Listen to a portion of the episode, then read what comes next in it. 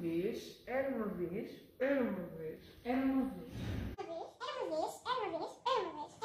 Gigões são amantes muito grandes. Anantes são gigões muito pequenos.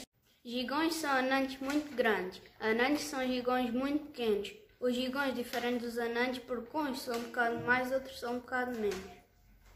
Era uma vez um gigão tão grande, tão grande, que não cabia. Em quê?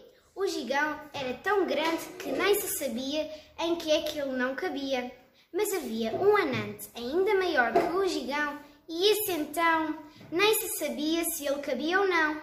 Só havia uma maneira de os distinguir. Era chegar ao pé deles e perguntar mas eram tão grandes que não se podia lá chegar. E nunca sabiam se estavam a mentir. Então, a Ana, como não podia resolver o problema, arranjou uma teoria.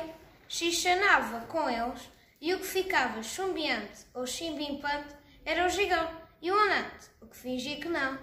A teoria nunca falhava porque era toda com palavras que só a Ana sabia.